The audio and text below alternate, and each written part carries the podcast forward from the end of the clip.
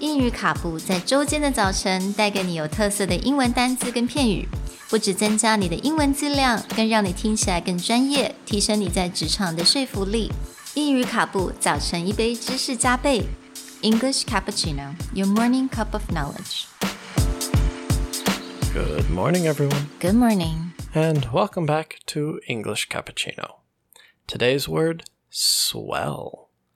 Swell is a verb meaning become or make greater in intensity, number, amount, or volume. This is spelled S W E L L. 那今天的单字 swell，它在中文的意思就是这种肿起来或者是胀起来。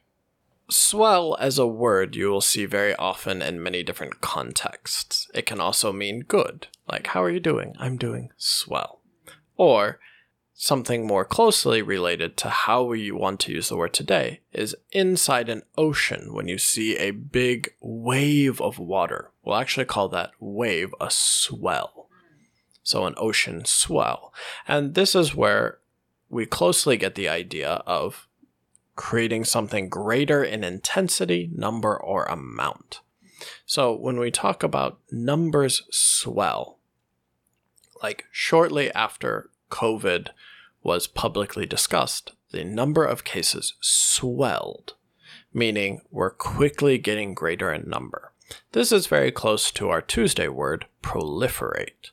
But when we're talking about proliferate, we usually use it to describe things that can be counted swell can be used to describe a sudden intensity or a sudden increase in volume of things that we can't really count. For example, you'll very often hear the phrase, her emotions really swelled, or she had a swell of emotions, meaning suddenly you go from a very calm state to having a lot of emotions all at once. A lot of times in fiction, you'll hear someone's emotional swell described.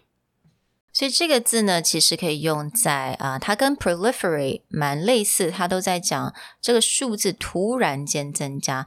但是 swell 呢，它来形容的不只是可数的，它也可以形容不可数的这个名词。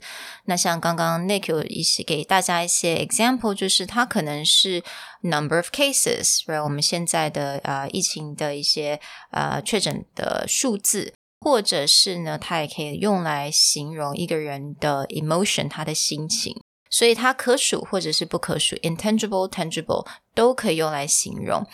Actually, when I first see this word and what I'm used to um, using this word, it's um, where to describe like a bump on my skin.